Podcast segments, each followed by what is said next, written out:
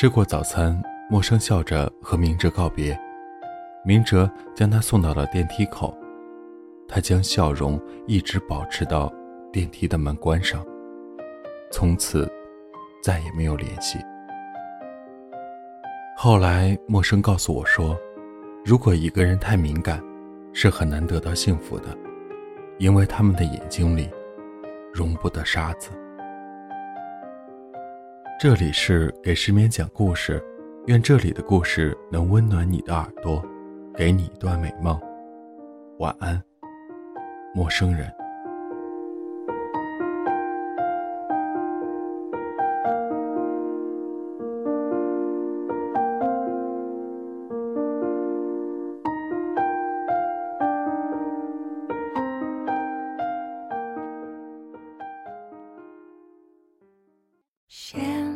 几点了？你在做什么呢？一个人太敏感，是很难得到幸福的。少不思。陌生很小的时候，爸爸妈妈就离婚了，他随着妈妈转嫁，然后在那个家庭里长大。继父是个很好的人，有自己的生意，人也特别温柔儒雅。陌生和我们这些朋友们在一起的时候，总是说他的继父对他很好，然后开始列举他宠爱自己的细节，比如每年的生日都会记得买他喜欢的礼物，比如经常给他零用钱，比如对他的妈妈也很好，等等。只是，每当喝醉了酒，陌生就会哭。说自己一点也不快乐。虽然现在的家庭看起来很好，但他总觉得自己是在寄人篱下。你知道吗？只要我爸在家里，我连在客厅里看电视都不敢。我问他为什么，他说不知道，就是觉得两个人之间有种说不出的排斥，平时看起来再亲密也不行。直到念大学了，离开那个小城市，陌生才觉得松口气，压在头顶的云彩也不见了。只是逢年过节又回到那个家里的时候，还是会觉得压抑。后来干脆就借口在外面打工，不回去了。一直到大学毕业，陌生留在北京，偶尔和妈妈通电话，但每次聊到回家的话题。他都假装不经意地转换到其他的地方。陌生说，他妈妈也问过他，是不是心里有什么过不去的地方。陌生不愿对妈妈说谎，于是沉默着挂断了电话。陌生在北京恋爱了，男朋友是广告设计师，人长得高大帅气，品味很好，也懂得讨女孩子欢心。是他追求的陌生，在一起之后，陌生说好像第一次懂得什么叫幸福。他说：“你知道吗？对我来说，幸福就是我终于可以在客厅里看电视了，还能开很大的声音。”陌生很喜欢和男朋友撒娇，像个长不大的小孩子，连从沙发上起床都要抱抱。然后男朋友很听话的过来。将陌生抱进了卧室里，就这么幸福了大概有两年的时间吧。在陌生的心里，甚至有了想和他结婚的打算。然后，不知道从什么时候开始，陌生觉得她和男朋友之间有了隔阂，是很奇妙的一种感觉。以前她觉得两个人是一体的，但那会儿她觉得他们两个之间多了些什么。具体是什么，她也不知道。直到有天，男朋友例外的很晚才回来，她穿着睡衣从卧室走到客厅里，男朋友正站在门口换鞋子，转过身来和她对视，从他的目光里，她知道，他出轨了。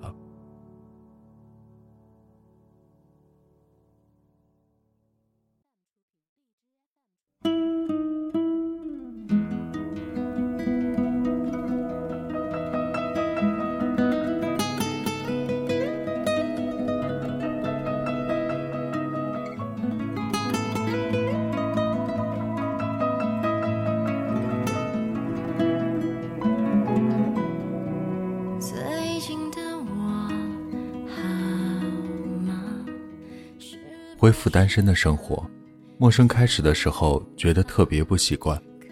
以前晚上回家的时候，他总能看到亮着一盏灯。以前晚上睡觉的时候，他总能听到男朋友的晚安。以前吃饭的时候不是一个人，他觉得心里空了，但也相信，只要挺过开始不顺利的日子，慢慢就都会好的。只是常常失眠，甚至在很长的一段日子里，走进屋子里，关上门。做的第一件事，就是蹲在地上哭。陌生希望能快点摆脱这样的状态。这个世界上再没有比失恋更让人难过的事情了。他开始试着喝酒，以前他是不喝酒的，但那段日子里，他每到下班的时候，都会跑到超市里，买上两罐啤酒，回到家里，一边听音乐，一边喝。他住在十七楼。特意挑选的房间，外面的视野没被北京林立的高楼遮挡，能看到很远的地方。陌生的酒量不好，一般刚刚喝到第二罐的时候就会醉。然后他会想起许多事，小时候和继父住在一起，他是受不了那个男人看自己的眼神，那种眼神是有欲望的，即使是被压抑的欲望。但他能感觉得到，这让他厌恶、排斥，想要逃离。尤其是他刚刚洗过澡，看到门缝里那双眼睛的时候，也就是从那个时候起，他心里开始明白，其实这个世界上，人性总是见不得光的。看起来再儒雅体面的男人，该龌龊的时候还是很龌龊。陌生希望有个属于自己的地方。干干净净的房间，和自己爱的人，这样也许就能离那些肮脏远一点。在很长的一段时间里，陌生都以为自己找到了，但终究还是明白，原来都只是自己的以为而已。无论如何，悲伤的日子还是过去了，陌生又恢复了原来的样子，偶尔给远方的家里打个电话。剩下大部分时间都一个人生活，没什么两样。但他心里还是隐隐渴望着，能有一个人给自己想要的爱情，想要的家庭。他不在乎那个人是否富有，只希望他能让他感到安全。有一次，他的乙方来公司里提案，站在会议桌前的是个看上去文质彬彬的男人。戴着眼镜，不高的个子，但整个人很精神，笑起来很好看。他记住了他的名字，叫明哲。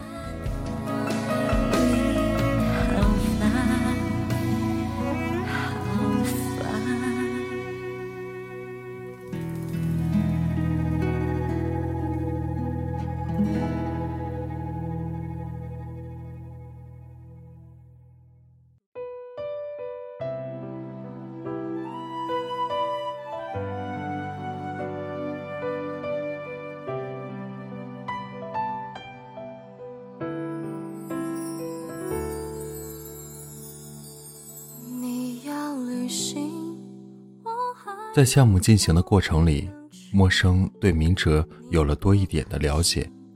他喜欢养狗，会弹吉他，爱干净，是个热爱生活的人。明哲对陌生一直很主动，但陌生爱着公司里的项目，不想别人说闲话，一直到三个月后，项目全部结束，才答应了明哲的约会。约会的地点是个咖啡店。在街边，陌生花了很多心思来打扮自己，新买了衣服和高跟鞋，还化了淡淡的妆。他希望能在明哲面前表现一下平时在工作里看不到的自己，而明哲也没有让陌生失望。他们两个人在咖啡馆里聊了很久，明哲对陌生讲了他遇到的许许多多有趣的事情。那个时候，陌生才明白，原来一个内心阳光的人看待世界的方式也是不一样的。他会看到所有光明的一面。整个下午，陌生都感到如沐春风。面前这个男人好像照亮了自己的整个人生。晚上，陌生继续和明哲约会，跟在明哲的后面，陌生感到格外的安全，心里想着，这个男人，可能就是自己要找的那个人吧。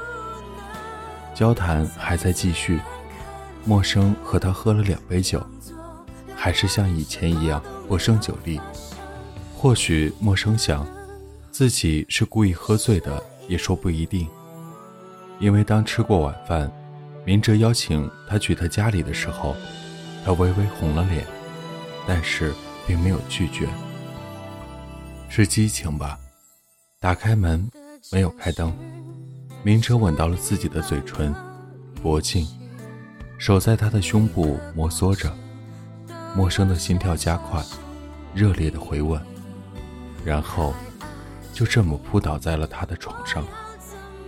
陌生闻到了家里有狗的味道，不知道为什么，他竟然想到了和明哲两个人一起未来很远的事。他会对自己好的，陌生想。那个晚上，陌生睡得格外的香甜，直到天亮，他闻到做饭的味道，然后睁开眼睛，明哲走进来。轻轻吻在了自己的额头。陌生闭上眼睛，再睁开，整个人都好像是沐浴在了阳光里。他看着明哲，明哲也将他看着。明哲笑着说：“起床吃早餐吧。”陌生也笑着说：“好。”明哲把家里装饰得很温馨，进门就是小小的吧台。两个橙黄色的高脚凳，让他们可以面对面的坐着。早餐是煎鸡蛋、面包和牛奶。陌生将面包咬在嘴巴里，是软糯香甜的，一如他此刻的心情，竟前所未有的幸福。他喝了一口牛奶，心里想着，要怎么确定彼此之间的关系呢？毕竟直到现在。明哲什么话都没有对他说，没有说过喜欢，没有说过爱，没有说过在一起，一切都是自然而然。但这样也挺好。陌生觉得就这么顺其自然也不错，是属于两个人的默契。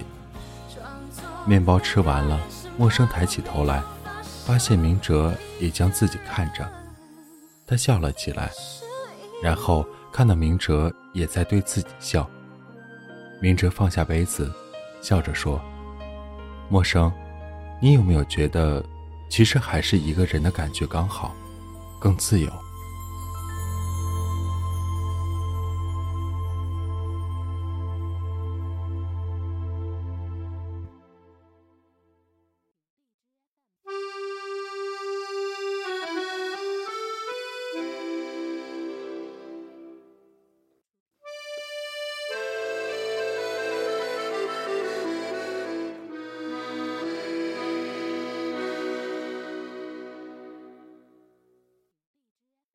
多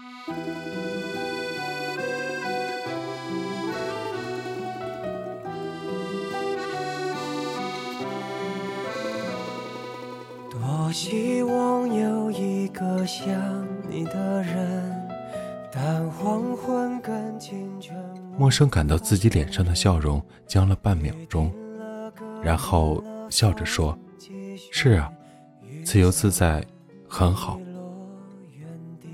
吃过早餐，陌生笑着和明哲告别。明哲将他送到了电梯口，他将笑容一直保持到电梯的门关上，从此再也没有联系。后来，陌生告诉我说，如果一个人太敏感，是很难得到幸福的，因为他们的眼睛里容不得沙子。把全生的我都活过，请往前走，不必回头，在终点等你的人会是我。